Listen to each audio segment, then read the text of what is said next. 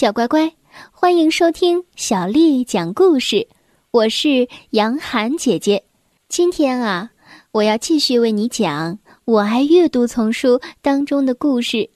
我们继续来听《再见小狗》。上集我们讲到，托马和小狗有一个回忆，让他永远不会忘记，一辈子都不会。那这个回忆。究竟是什么样的呢？我们接着来听故事。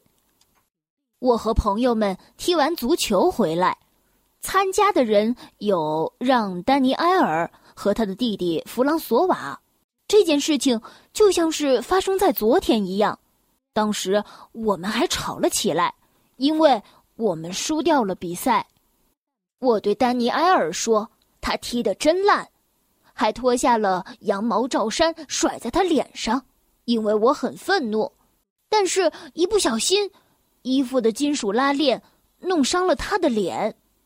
他大声的叫嚷着：“住手！你这个笨蛋！”他骂得很凶，但是我真的是罪有应得。可是我没有停下来，我继续嘲弄他。我一边用脚轻轻的踢着他的小腿。一边在他面前挥动着我的羊毛套衫，就像是斗牛士在激怒一头公牛一样。我对着他叫：“呀呀！”他挥着拳头，踢着腿，其他两个人傻笑着看着我们打斗。不仅如此，他们还发出了嘶嘶的声音，进一步刺激我们。我不知道那时候朋友在干什么。哦，对了。朋友是我的狗狗，也许它正乖乖的在附近看着比赛，因为我们把它从足球场上赶出去两三次，其中一次是因为它叼住了球送到了我的脚边，它可能是看我追着球跑了几个小时，想帮助我吧。另外的一次，我们赶它出去，是因为它认真的对着对方的球门柱撒了一泡尿。但是在回家的路上，当我和丹尼尔争斗的时候，当我骂他大胖猪的时候，我并没有想到我的狗。突然，丹尼尔真的生起气来，他一拳打在我的脸上，我感觉我的鼻子都被打碎了，我流血了。我嗷嗷大叫，挥动着羊毛套衫朝他冲了过去。好像中世纪的士兵挥舞着铁链系着的铅球，我听到了我的狗叫，看到它非常愤怒的跳向了挥动的羊毛套衫，而丹尼埃尔从我的手里抢过了羊毛套衫，呼的一声，用尽力气把它抛向了最远的地方，羊毛套衫落到了马路上，我什么也没有想，鼻子流着血。暴怒的跑着，追着我的羊毛套衫。我跑到马路上去捡羊毛套衫，因为离红灯停下的车辆只有十米远。可是这个时候绿灯亮了，车又重新启动了。这时我已经在马路上。突然我清醒过来，停下脚步，身体像是僵住了。但是朋友，他跑到了我的前头，跑到马路上。去捡着该死的羊毛套衫，又或者他是想来救我。紧急刹车声、轮胎嘎吱声、叫声、碰撞声，这些声音交织在一起，我的眼睛被泪水模糊了。朋友被一辆车撞倒，侧躺在地上。他还在尽力的。爬向离他只有几厘米远的羊毛套衫，好像这是他的任务。然后他放弃了，他的头垂在了柏油马路上，不再动了。我怒吼起来，我认为当时自己怒吼了，而实际上我说不出一句话。我以为自己要害怕死了，伤心死了。我想走到朋友身边，但我的脚却不听使唤了。我蹲下来，手脚着地，像狗一样爬到了他的身边。我什么也没有做，就一直叫着“朋友”。朋友睁开眼睛，神情非常的悲伤。我把手靠近他的脸，我不敢碰他。他的头下方有一小滩血，而他即使伤得这么严重，忍着这样的疼痛，还是努力的舔我的手。一个路人把雨衣当做担架，帮我把朋友带到路边去。丹尼埃尔跑去叫我爸爸，爸爸很快就到了。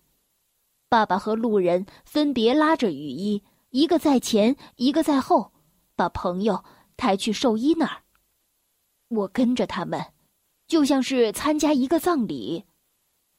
马路上，继续是车来车往。好像什么事情都没有发生过。那天朋友并没有死，他一点点的好起来了。这次事故使他伤了一只脚，走路的时候有点一瘸一拐的。而我非常的愧疚，我的愚蠢差点害死了我的狗，也是我最好的朋友。他没有一点怨恨我的表情，也似乎不记得。发生过这样的事故。狗会原谅他们爱的人一切的过错。我们带他去海边，我把木棍抛向尽可能远的地方，抛到了浪里。朋友跑去捡回来，非常开心的把它放在我的脚边。水从他身上淌下来，他的眼睛里闪耀着太阳的光芒。我和妹妹伊莲娜一起用沙子堆出了几座城堡。朋友用嘴叼着伊莲娜的桶，装满水的桶或者装满沙的桶，但是他不帮我提桶，他觉得我的力气足够大，可以自己搞定。每当海浪入侵我们的城堡时，朋友都会叫，用嘴去咬浪花，保卫我们的城堡，直到最后，好像是这是他的城堡一样。当城堡只剩下最后一点城墙可以抵挡波浪的时候，他就在海上尿尿，给敌人下毒。是的，我还和朋友一起度过了漫长的、美好的几年。我十二岁、十三岁、十五岁、十七岁，我每年的生日也是他的生日。我们一起分享蛋糕，还有香槟。他一头扎进杯子里。香槟的泡沫弄得他鼻子发痒，他吃惊的打着喷嚏。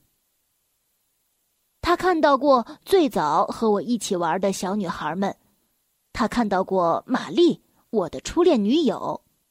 我拉着她的手，数着她的指头，每次都故意惊讶的感叹着：她居然和我一样也有十个手指。玛丽把头靠在我肩上的时候。朋友就把头靠在我的膝盖上，我感觉非常的幸福。我对自己说：“天堂真的存在，而且就在这里。”后来我去大城市读书，妈妈写信给我说：“我不在的时候，朋友感到非常的无聊。但是我住在一个非常小的房间，怎么可以把他接过来呢？”我在大城市生活的很开心，我学医了，将来要当医生。我和新的朋友们一起踢足球，有的时候我有点儿想我的狗，但是我安慰自己说，周末去看它，我会带它好好的散步，而且它现在有我的妹妹伊莲娜陪着它了。我们再相见的时候。他看我的眼神和从前一样，绝对的忠诚，绝对的深情。他非常高兴能够见到我。有一天，妈妈写信给我，说朋友不吃东西，之后站不起来了。当我再看到他的时候，我知道，他一直都在等我，直到他去世。我亲手把他埋在了花园深处，把他喜欢的那个已经磨损的小球也一起埋下。我哭得像个小孩儿。后来我成了医生，我给人们治病，也治好了很多人。我和我的妻子苏菲生了一个女儿，但我们没有再养狗。现在我已经六十岁了。昨天，女儿请我参加了外孙迪欧的生日。圣诞节这天，他就十岁了。迪欧经常让我给他讲朋友的故事。我想他现在对朋友的了解，也跟我一样多吧。每次他都说：“我想要一只像朋友一样的狗，而且你知道的，外公，我一定会好好照顾它的。”于是我问女儿：“亲爱的，如果你同意，我想送迪欧一只狗。”女儿在电话里沉默了一会儿，然后回答道。我考虑一下吧，爸爸。当天晚上，女儿打电话给我了，她说她同意我送一只狗给迪欧。